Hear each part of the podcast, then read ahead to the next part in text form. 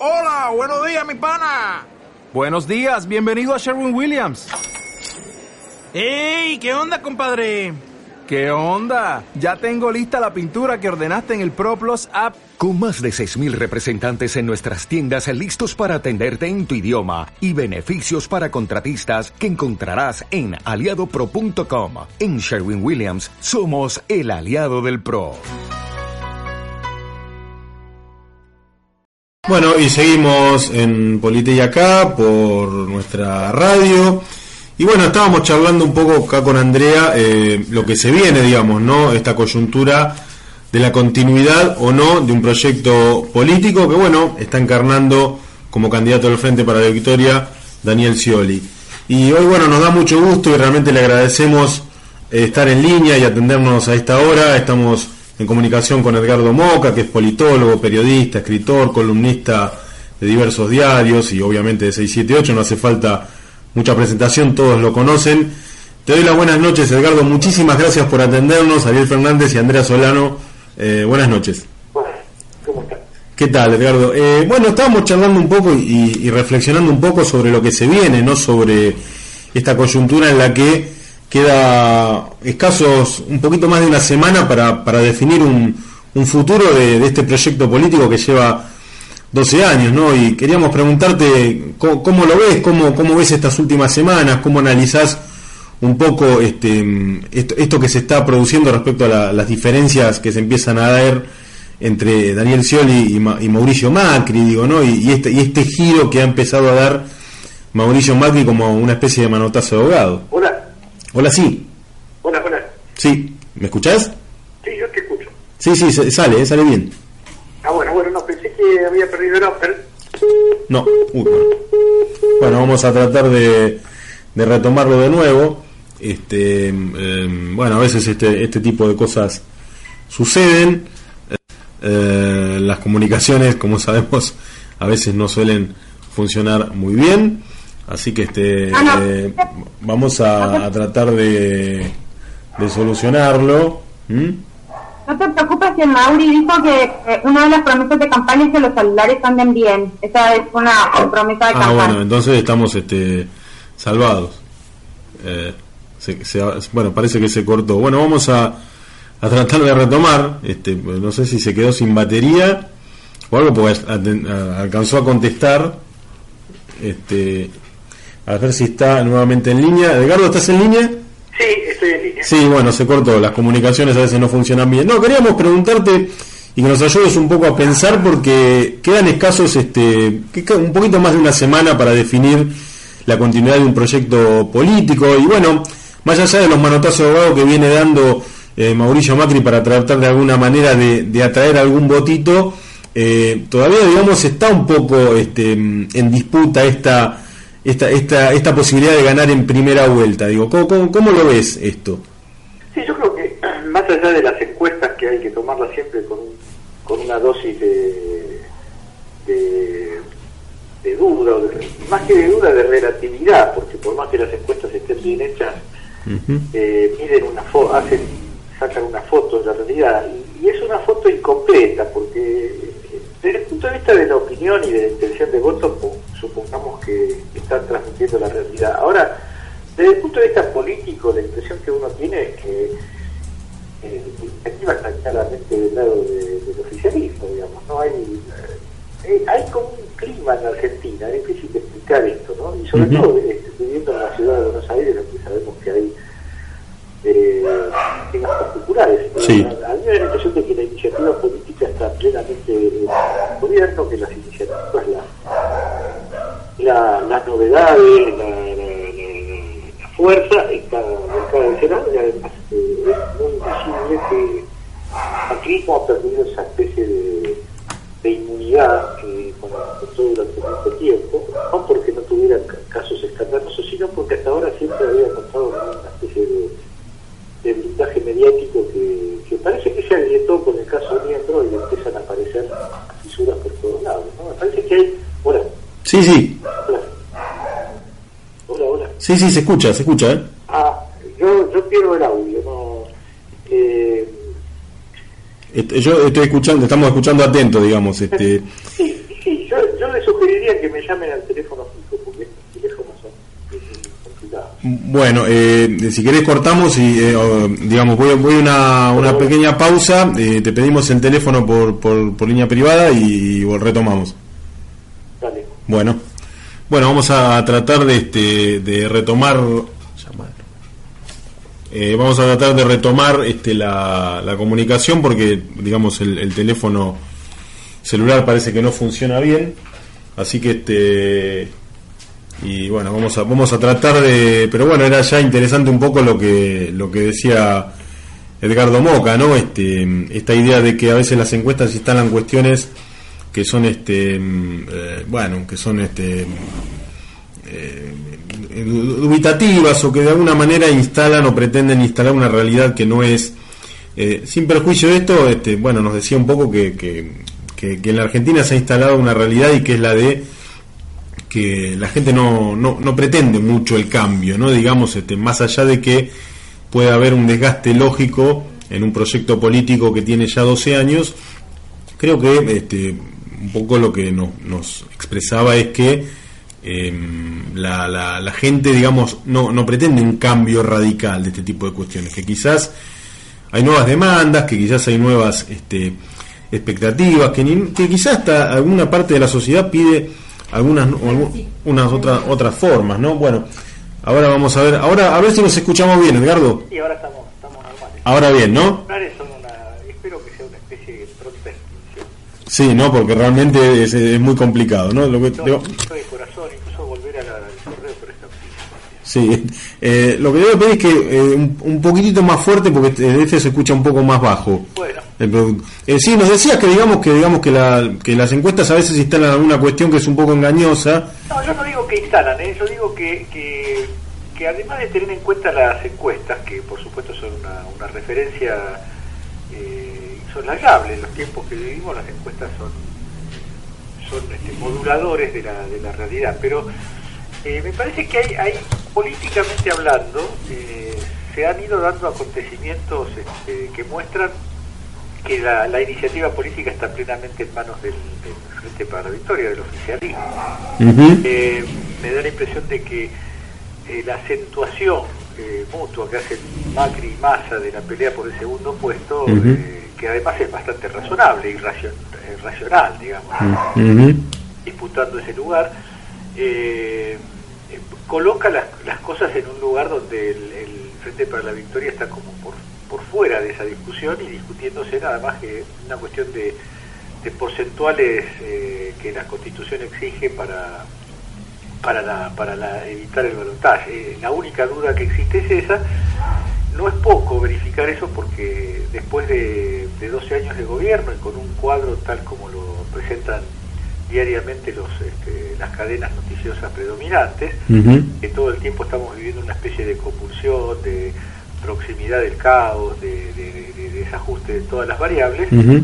de, todo ese, se ve que ese cuadro no es compartido por, por el grueso de la ciudadanía, uh -huh. porque entre otras cosas, si ese fuera la, la, realidad que el clima en el que vive la gente, estaríamos este, asistiendo a una dramática polarización donde una parte de la sociedad haría cualquier cosa por evitar la continuidad de, las políticas de estos años. Y la verdad es que no ese es el caso porque el nivel de estabilidad relativa pero estabilidad al fin de, los, de, la, de la fotografía de las pasos a, las proximidades de las elecciones definitivas nos dice que es una sociedad que mantiene más o menos una, una distribución de preferencias relativamente estable y, y que la, la, pugna se ha reducido a saber si existe el existe el 40% si, si supera el 40% y si llega uh -huh. a la diferencia que, que, que, la, que la Constitución exige. O sea que no, más allá del resultado, que especular por el resultado nueve días antes de la elección es un ejercicio vano, eh, políticamente hay, está inclinada la balanza en la dirección de una, de una tendencia de la sociedad argentina de eh, de mantener lo que existe, de que, que, lo que existe puede tener problemas, puede tener uh -huh. para mejorar, pero ha, ha, asegurado 12 años de, de recuperación de, de, bienestar y de derechos, y que eso La verdad es que la verdad es que lo que se respira acá y, en general en el país es una, una idea de continuidad muy, muy clara. Después lo demás son pronósticos. Yo no sé si eso si esa si ese desenlace obligará o a balotaje. La impresión que yo tengo es que lo más probable es que no. O aún aceptando que pudiera existir la segunda vuelta, no se ve eh, cuando, cuando el país, cuando una sociedad, cuando un país está por dar un vuelco en su, en su vida colectiva, la verdad es que se aprecia de otra manera, se, ve, se ve venir, digamos, acá no no venir nada de eso. Yo te quería preguntar este, respecto a cierto sector de, del kirchnerismo que uno lo puede decir, o, por lo menos por ahí dicen o lo catalogan de kirchnerismo duro, que todavía a pesar de esto que, que se confronta, porque más allá de las cuestiones que uno ve y de los manotazos de abogado que da Mauricio Macri para tratar de hacerse ver como alguien eh, cercano al peronismo, que digamos no lo cree casi nadie diría, eh, hay mucha gente desde el sector del kirchnerismo que todavía digamos se, se rehúsa o, digamos se niega eh, a, aceptar o a votar a Daniel Scioli como eh, candidato del Frente para la Victoria. ¿Cuál es tu reflexión de esto? Digamos, ¿queda margen todavía como para, para permitirse esa duda ante esta coyuntura? No, yo no, creo, yo, no estoy muy seguro de que haya un sector, si definimos así las cosas, de kirchneristas que no estén dispuestos a votar a Scioli. Hay un electorado mm. que acompañó a Cristina Kirchner en, en el 2011, también por supuesto en el 2007, pero de modo muy abrumador en el 2011, que, que ha ido reubicándose. Yo no sé, yo no caracterizaría eso como kirchnerismo. El, voto, siempre es una experiencia, cada, cada votación es una experiencia nueva, con un cuadro particular, eh, así como se habla de un sector que, la, que votó a Cristina en el, en el 2011 y hoy no aparece votando a Scioli, también eh, se podría decir que hay un sector que migró del kirchnerismo en el año 2013 y ha regresado, digamos. Las elecciones no, se, no, me parece que comparar una con la otra en abstracto nos, nos lleve muy lejos. De todas maneras, lo que, lo que vos decís eh, es, puede, puede formar parte de un cuadro de realidad. Porque la, la, el estilo, la forma, la historia de Daniel Scioli no es... Eh, a primera vista no aparece como una continuidad expresiva, significativa del, proyecto en marcha. Eh, está claro que su convocatoria histórica y actual tiene, tiene otras, otras características. De todas maneras, yo creo que eso no, no, no, no tiene un peso decisivo. Hay, hay un voto flotante, un voto indeciso, un voto gente que no votó en las pasos. Hay un conjunto de factores muy aleatorios y muy difíciles de, de prever en términos de análisis político, las causas de, de este, digamos, de las causas de por qué Scioli no llega a una votación del 45% eh, son muy complejas, muy largas, tienen mucho que ver con, con, el desarrollo de los acontecimientos eh, en todos estos años. No, no, no, sé si es tan fácil identificar eso que le falta a Scioli para un triunfo en primera vuelta o le podría llegar a faltar como un déficit de kirchnerismo, digamos. No, no, no estoy seguro de que sea así. Eh, todas maneras hay que esperar que se, que se cuenten los votos porque también no sería la primera vez que las encuestas dejan de percibir y dejan de medir fenómenos que se están, que se están produciendo. Lo que sí yo diría es que si existe ese, ese sector de la, de la sociedad que, que desconfía de la capacidad de continuidad de Scioli, eh, yo lo pondría eso en segundo plano respecto de la amenaza muy muy visible, muy palpable en la sociedad argentina, de que cualquier otro resultado que no sea el triunfo del Frente para la Victoria nos regrese a épocas pasadas. Yo creo que hay, hay también un voto en, defensa propia y un voto que, que, yo diría que el voto de la normalidad, el voto de que no sucedan acontecimientos que trastornen la sociedad, es un, es un, es un razonamiento electoral que, que lo ayuda a Scioli. Yo no, no, no, no, no encuentro que la sociedad argentina esté en un nivel de eh, histeria o de locura tratando de que, de que el kirchnerismo termine. Eso está en los diarios, digamos. Claro. En los diarios y ese es el clima pintan, pero la verdad es que en la, en la calle no existe eso. Y yo te diría que ni siquiera el clima cacerolero, el clima belicoso de algunos de los momentos entre el, 2012 y actualmente, no, no se ve. Eh, por algo no hace, por, por algo no hay cacerolazo, no, no todo el tiempo lo, último que lograron construir es una una pantomima alrededor de un hecho muy muy duro como es la muerte de, de Nisman. De Nisman, sí. Por fuera de eso no han logrado, no hay este acicate económico, ni social, ni político para ese tipo de estado de ánimo. No, yo, yo creo que, insisto, estamos en un margen de error chiquito eh, sobre si van a ser 10 o 11 puntos, o Ujú. va a ser 40 o va a ser 39,5. Me parece que está claramente construido el plano de una de cierta irreversibilidad en, en- en- en la continuidad de esto. Yo tengo esa sensación, esa intuición política y vamos a ver si se confirma. No sería la primera vez que no se confirma una Sí. mía, pero Claro, no, no, no, pero sí, es, es impredecible.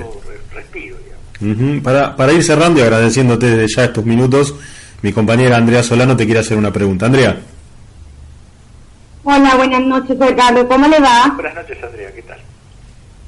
Eh, en vísperas del 17 de octubre, yo le pediría si nos podría dejar, y en vista también de los nueve días que nos separan de las elecciones, ¿cómo vivimos este 17 de octubre de este año? ¿Cómo lo pensamos?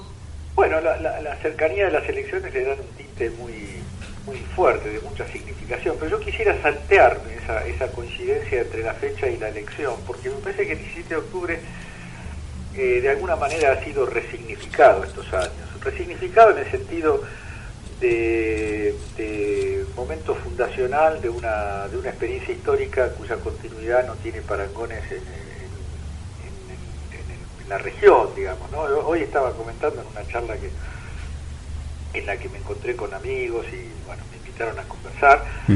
Eh, en Argentina no hizo falta, digamos así, digámoslo fuertemente, no hizo falta inventar algo nuevo para encarnar un proyecto de un proyecto alternativo al neoliberalismo que terminó en el desastre del 2001. Tenía el, el pueblo argentino tiene una herramienta.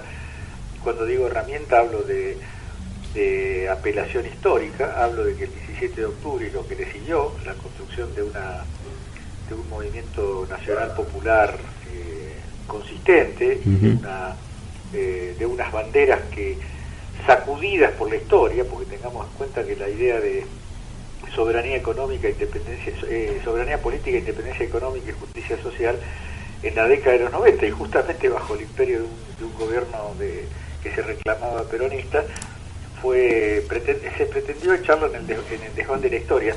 Y yo creo que como nunca, si hoy mira, si hoy mira no solo América Latina, si mira Europa, si mira España, mira Grecia, la idea de la, de de soberanía respecto, vamos a poner el caso de Europa, respecto de la Troika y respecto del Fondo Monetario Internacional, la justicia social para gente que pierde las casas, que es desahuciada y que pierde los empleos, eh, y la y la soberanía política frente a frente a la, a la Alemania arrogante e imperial eh, estas cosas tienen una validez este, notable digamos.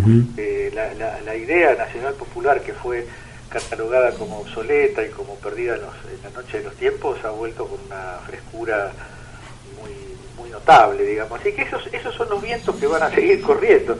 Esto no quiere decir que sea fácil transformar el mundo y, y terminar con el, con la con la, la locura del neoliberalismo, del colonialismo. Todo esto es muy difícil, lo estamos viendo todos los días la tragedia que significa para mucha gente esta, esta sociedad. No, no, no se pueden este no se puede hablar alegremente de- de- del final de esta de esta pesadilla contemporánea que es el capitalismo neoliberal y al mismo tiempo hay que decir que, que estamos en, una, en un momento muy trascendente, que, que estamos jugando cartas y la, la, la elección del 25 es una de esas en la dirección de, reclamar un mundo distinto, que además nos pone en la compañía no solamente de gente de, de, de- firmamento político, sino, sino de una voz moralmente muy autori- autorizada como la del Papa, del Papa Francisco. Así que yo creo que sin este triunfalismo, pero con mucha fe, hay que afrontar la nueva etapa y que la fecha del 17 de octubre es una es una linda oportunidad para examinarnos